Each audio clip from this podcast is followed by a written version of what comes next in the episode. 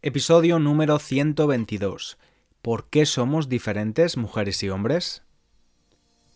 Estudiante, antes de empezar con el tema de hoy, tengo que decirte que la inteligencia artificial está aquí para mejorar tu español. He creado un vídeo en YouTube donde te explico 5 formas en las que puedes usar una herramienta de inteligencia artificial que puede corregir tus errores, explicarte la gramática enseñarte nuevo vocabulario en contexto o prepararte para un examen de español. Pero cuidado, porque también tiene algunos inconvenientes. Te cuento todo en el vídeo para que la puedas usar de la mejor manera. Si te gusta el vídeo, por favor suscríbete a mi canal ya que voy a empezar a crear contenido en vídeo de forma regular. Dejo el link del vídeo en la descripción del episodio. Mil gracias. Y antes de empezar el episodio, te recuerdo que puedes leer la transcripción gratuita y usar las flashcards de vocabulario en la página web www.spanishlanguagecoach.com. Ahora empezamos con el episodio. Presta atención, te voy a contar una historia. La protagonista de nuestra historia estaba casada. Era feliz en su matrimonio, aunque la verdad es que su marido era el mismo demonio. Tenía el hombre un poco de mal genio, mal carácter. De lo que ella realmente se quejaba era de que él nunca fue tierno. No lo fue cuando se conocieron en el pueblo y estuvieron de novios tres años. Tampoco lo fue el día de su boda, ni en la noche de bodas en la que los dos perdieron la virginidad.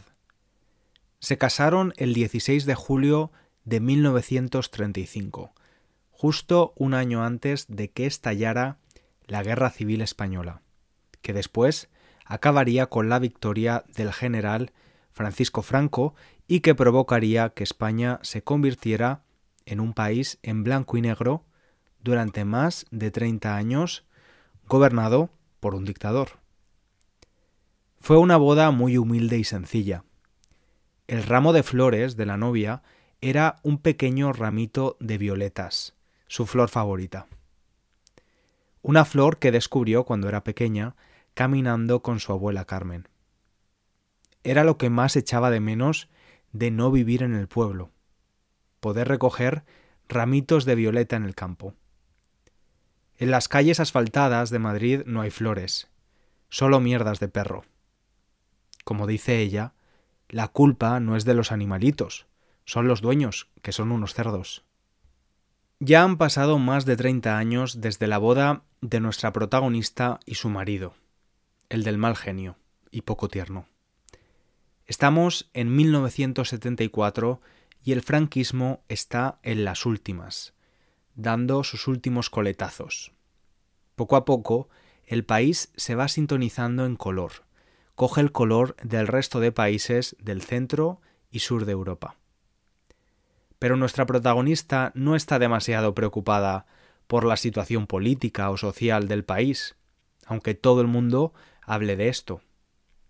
Ella tiene otra cosa en la cabeza. No puede parar de pensar en el gran secreto que tiene desde hace más de tres años. Un secreto que le da un cálido sentimiento cerca del pecho cuando lo piensa pero también un secreto que, de ser descubierto, le traería vergüenza y miradas de desaprobación por cualquiera que la conoce. Y es que, desde hace ya más de tres años, recibe cartas de un extraño. Cartas llenas de poesía que la han devuelto la alegría. Un extraño. Ella no hace más que preguntarse quién puede ser el que la escribe versos, ¿Quién la manda flores por primavera? ¿Quién cada 9 de noviembre, día de la Virgen Almudena, como siempre, la manda un ramito de violetas, su flor favorita? Y como siempre, sin tarjeta. A veces nuestra protagonista sueña y se imagina cómo será aquel hombre que tanto la estima. Ella se imagina un hombre más bien de pelo cano, sonrisa abierta y ternura en las manos. Se imagina que se parece a su actor favorito, Rock Hudson, protagonista de también su película favorita, Gigante. Ella necesitaba ponerle cara a su admirador, a ese extraño que la amaba como nunca la habían amado. Por supuesto, sabía que era imposible que el actor fuera ese extraño. Ella solo usaba su imagen como forma de representación. A pesar de esto, el 2 de octubre de 1985, cuando escuchó en la televisión que Rock Hudson había muerto debido a las complicaciones derivadas del SIDA, el síndrome de inmunodeficiencia adquirida, empezó a llorar y no pudo parar en varios días. Su marido no entendía nada. Pero, mujer, ¿puedes por favor decirme qué te pasa? Nada, nada. Son cosas de mujeres. Déjalo. Por supuesto, después de la muerte del famoso actor hollywoodiense, nuestra protagonista continúa recibiendo cartas con versos preciosos, flores por primavera y un ramito de violetas cada 9 de noviembre. Pero todavía no sabe quién sufre en silencio por ella. Se pregunta una y otra vez, mirando por la ventana, quién puede ser su amor secreto. Pasaban los años y vivía así, día a día, con la ilusión de ser querida. Y cada tarde, al volver su esposo, cansado del trabajo, la mira de reojo, sin que ella se dé cuenta. Él no dice nada porque lo sabe todo. Sabe que ella es feliz así, de cualquier modo. Porque él es quien la escribe versos. Él su amante, su amor secreto. Y ella, que no sabe nada, mira a su marido y luego calla. Pues aquí ha acabado nuestra historia. Quizás has pensado que era una historia un poco rara, un poco extraña. En realidad está basada en una canción de la cantautora española Cecilia. Ya te hablé de ella en el episodio número 79 titulado Mi querida España. La canción de Cecilia, en la que se basa esta, historia, se llama Un ramito de violetas, publicada en 1974. La canción está basada, a su vez, en un cuento que la cantante escribió siendo adolescente. Probablemente te has dado cuenta de que he usado el pronombre la de forma incorrecta cuando he dicho ¿quién puede ser el que la escribe versos? ¿Quién la manda flores? ¿Quién la manda un ramito de violetas? Y es que Cecilia era laísta, usaba la en lugar de le como pronombre de objeto indirecto cuando se refería a una mujer. El laísmo es común en algunas zonas de España, especialmente en la región de Madrid. Cuando era pequeño y escuchaba la canción, siempre me llamaba mucho la atención eso, me sonaba raro. Y es por eso que he querido conservar el laísmo de la canción tal y como se escribió. Por cierto, este tema se ha versionado hasta en 16 ocasiones por diferentes artistas. Es una canción tremendamente melancólica y triste.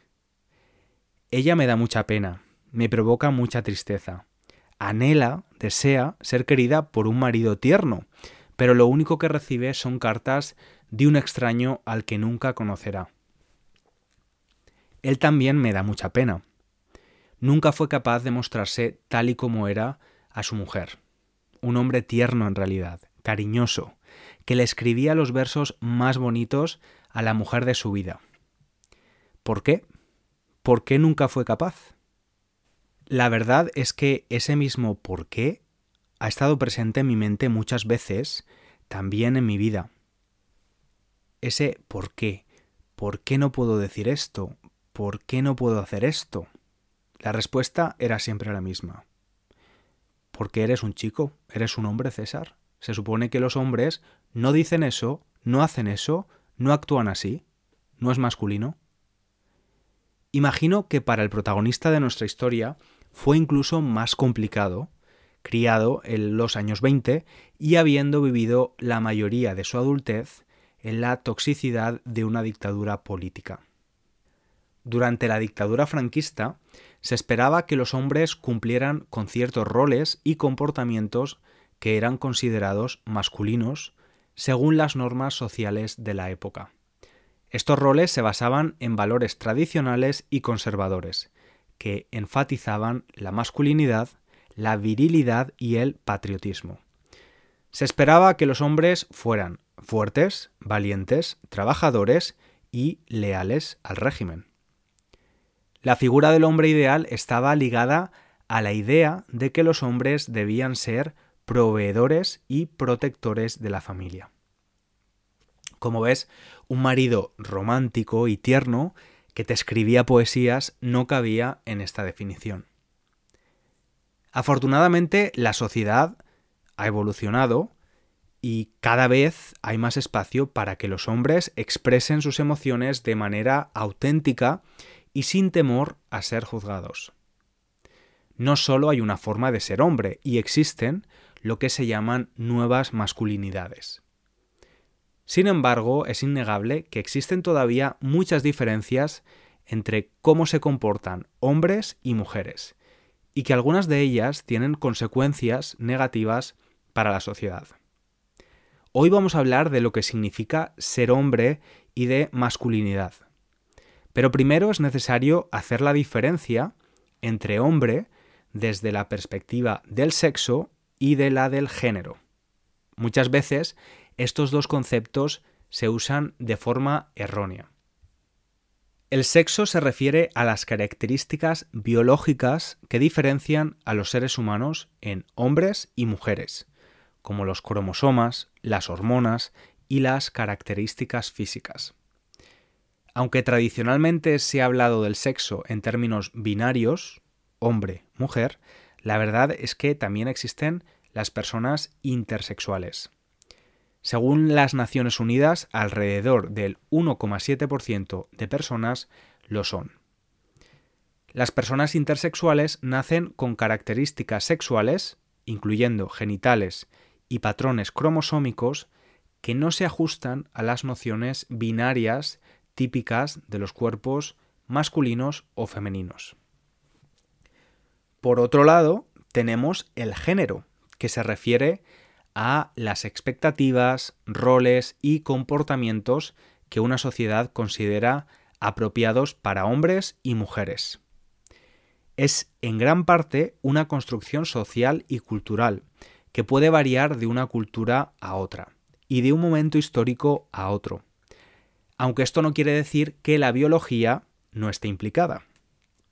Un ejemplo muy claro de la formación de roles es el uso del color azul para los niños y del rosa para las niñas, o el uso de los vestidos y el pelo largo en niñas. Te recomiendo que busques en Google una imagen del presidente Franklin Roosevelt, con pelo largo y llevando un vestido blanco, siendo niño. En esa época era habitual este estilo tanto en niños como en niñas. En resumen, el sexo se refiere a las características biológicas, mientras que el género se refiere a las expectativas y roles sociales que una sociedad atribuye a hombres y mujeres. Y en cuanto al género, es importante decir que también hay personas no binarias, que no se identifican exclusivamente como hombre o mujer. En otras palabras, su identidad de género no se ajusta a la idea tradicional de género binario, masculino o femenino. Como curiosidad te diré cuál es la distribución de géneros de las personas que escuchan este podcast en Spotify un 47% son mujeres, un 49% son hombres y un 2% son personas no binarias. Mira, yo recuerdo diferentes momentos de mi vida donde aprendí algo, algún dato importante de lo que significa ser hombre. Cosas que me llamaron especialmente la atención. Primero en secundaria, cuando estudiábamos la esperanza de vida en España uno de los países más longevos del mundo, por cierto. En 2021 la esperanza de vida en hombres era de 80 años y la de mujeres en 86. Son 6 años de diferencia. no es moco de pavo, no es una diferencia sin importancia.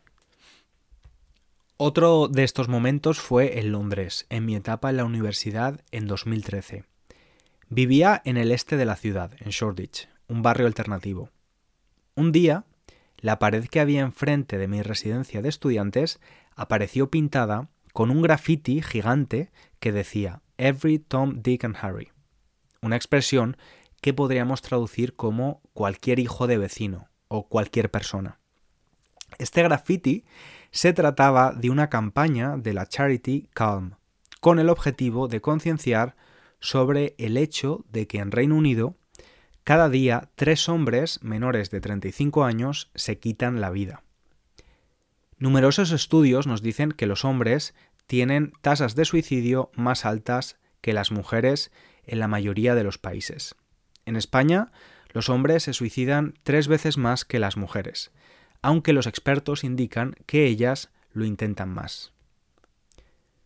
El último de estos momentos fue hace poco, cuando leí que en España el 93% de las personas en prisión son hombres. Cuando leo estos datos que te acabo de decir, pienso, qué fastidio ser hombre, pero sobre todo me cuestiono por qué, cuál es la razón para que esto sea así. Vamos a intentar eh, responder a estas tres preguntas. Y te tengo que decir que ninguna de estas tres preguntas tienen respuestas absolutamente concluyentes. Pero vamos a intentar sacar algo de claridad. ¿Por qué los hombres tenemos una menor esperanza de vida respecto a las mujeres? La respuesta se debe a una combinación de factores biológicos, de comportamiento y sociales. Algunas posibles razones incluyen que los hombres tienen una mayor predisposición genética a determinadas enfermedades, tienen mayores niveles de estrés y tienden a participar en comportamientos de riesgo como el consumo de alcohol y el tabaquismo con más frecuencia que las mujeres. Además, los hombres a menudo buscan atención médica con menos frecuencia que las mujeres. ¿Y por qué la tasa de suicidio superior? Pues aunque es un fenómeno multifactorial, en el que influyen muchas variables, los factores genéticos y de nuevo sociales tienen mucho peso. Por último, ¿por qué hay más hombres en las prisiones? ¿Por qué los hombres cometen más delitos y crímenes que las mujeres? Las teorías de la criminología sugieren que las mujeres delinquen menos, cometen menos delitos, porque están sometidas a más controles sociales, mientras que los hombres tienden a caer en comportamientos más arriesgados y delictivos debido a su falta de control. Algunos estudios indican que los roles de género influyen en el comportamiento delictivo. Sin embargo, la criminalidad es un fenómeno complejo y de nuevo plurifactorial, por lo que ninguna teoría puede explicarla completamente. Algunos factores biológicos continúan siendo investigados como posibles explicaciones para ciertos comportamientos masculinos. Bien, habiendo respondido a estas tres preguntas, podemos decir que siempre llevan a la misma conclusión. Hay una posible explicación biológica relacionada con el sexo y otra social relacionada con el género y los roles de género que provoca. En el pasado, algunos estudios e investigaciones han intentado explicar los roles de género exclusivamente a través de la biología. Un ejemplo de esto es la hipótesis del cerebro sexualmente dimórfico, que propone que los cerebros masculinos y femeninos están biológicamente programados para tener diferentes habilidades cognitivas y emocionales. Sin embargo, hoy en día la mayoría de los estudios sugieren que los roles de género son el resultado de una compleja interacción entre la biología, la cultura y el ambiente. Si pensamos en la biología, y específicamente en la biología de los hombres, es posible que lo primero que nos venga a la cabeza para explicar estas diferencias sea la testosterona, una hormona producida en los testículos de los hombres y en los ovarios de las mujeres, aunque en cantidades mucho menores en el caso de ellas. Uno de los mitos más inexactos y extendidos sobre esta hormona es que la testosterona causa comportamientos agresivos. Aunque a veces se asocia con comportamientos agresivos, esto no es necesariamente cierto. En el libro Testosterona, una biografía no autorizada, sus autoras ponen en cuestión las creencias populares y científicas de esta hormona como la conexión directa con la violencia. A lo largo de la historia, gobiernos de todo el mundo han usado esta hormona para justificar barbaridades hechas en las guerras, dando una justificación biológica a determinados comportamientos humanos, diciendo que había soldados con niveles excesivos de testosterona y que por eso actuaban de esa forma. Entonces, ¿los niveles de testosterona de un hombre determinan lo violento que puede ser? Pues los estudios que han pasado los mayores estándares de calidad muestran que mayores dosis de esta hormona no están necesariamente vinculados a un aumento de la hostilidad, ira o agresividad en los hombres. Sí que es cierto que si administramos grandes cantidades de andrógenos, es decir, todas las hormonas masculinas, en ese caso los niveles de agresión aumentan. Pero esto solo se consigue si se aumentan a niveles farmacológicos, es decir, un individuo, una persona por su cuenta y de forma natural no puede experimentar ese aumento y por tanto no puede llegar a producirse un mayor nivel de agresión de forma natural. Las actuales hipótesis dicen que la testosterona no provoca violencia ni la favorece, sino que amplifica las tendencias sociales que ya existen hacia cualquier comportamiento que sea necesario para mantener el estado cuando se lo cuestione. Es decir, es una hormona que está relacionada con la competitividad de los individuos, en la necesidad de mejorar el estatus. Sin embargo, esta relación entre más testosterona y ser más competitivo no es determinista. No significa que todos los hombres con niveles elevados de testosterona sean necesariamente más competitivos que aquellos con niveles bajos de testosterona. La relación entre la testosterona y la competitividad puede ser influenciada por otros factores individuales como la personalidad, el ambiente y las experiencias de vida, así como por las expectativas culturales y sociales. Naturalmente las hormonas no son el único aspecto de la biología que puede provocar el distinto comportamiento de hombres y mujeres. La verdad es que cuando empecé el episodio pensaba que iba a encontrar respuestas más concluyentes a todo lo que me preguntaba.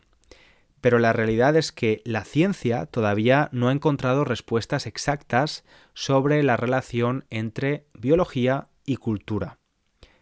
Sabemos que el sexo es puramente biológico, pero con el género, esas expectativas que se tienen basándose en el sexo de una persona todavía no hay respuestas concluyentes. Sabemos seguro que es en una gran parte una construcción social, pero no podemos negar la biología. Y es a esa parte social, cultural, a la que podemos prestar atención. En mis tres grandes preguntas, ¿por qué los hombres viven menos? ¿Por qué se quitan la vida con más frecuencia? ¿Y por qué cometen más crímenes? En las tres preguntas había algo en común los factores sociales y culturales que dan forma a roles de género que pueden ser muy negativos. Y como habrás notado, he hablado principalmente de los hombres en este episodio y de las consecuencias negativas para nosotros de perpetuar estos roles. Sin embargo, las mujeres son igualmente afectadas por estos. En España, la violencia de género es el tercer delito por el que hay más hombres en prisión. Esta violencia es la que los hombres ejercen sobre las mujeres que son o han sido sus parejas sentimentales. De igual forma, los roles de género asociados a las mujeres también son un lastre, un peso para ellas, y tienen igualmente un efecto negativo en la sociedad.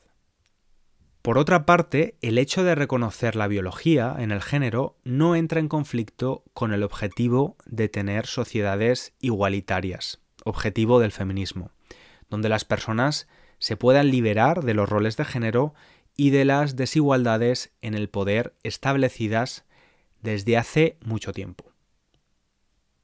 Cuando hablo de liberarse de roles de género, no hablo de que todos los hombres del mundo deberían empezar a pintarse las uñas y a usar maquillaje. Por supuesto que deberían hacerlo si quieren. Hablo de que desde que llegamos al mundo sentimos la presión de actuar, decir, opinar, comportarnos de una determinada forma. Y que si no lo hacemos, vamos a poder recibir miradas o comentarios de desaprobación, reforzando estos roles. Como el ejemplo del protagonista que te he contado en la historia al principio del episodio. El pobre hombre no era capaz de reconocer que era él el que escribía esos versos que emocionaban a su mujer. Pues qué pena, que él nunca pudiera expresar cómo se sentía, ni que su mujer pudiera saberlo. Liberarnos de roles de género es beneficioso para todas las personas y puede mejorar la salud y el bienestar, la economía y la sociedad en general. Todos tenemos el poder de trabajar en esto, creando un mundo más justo y equitativo, un mundo más libre. Bueno, Hoy me ha quedado un episodio un poco más largo de lo habitual. Y es que cuando intentaba responder a una pregunta me salían otros temas de los que también quería hablar. Como muchas veces digo, quiero que recuerdes que el objetivo más importante del podcast es que mejores tu español.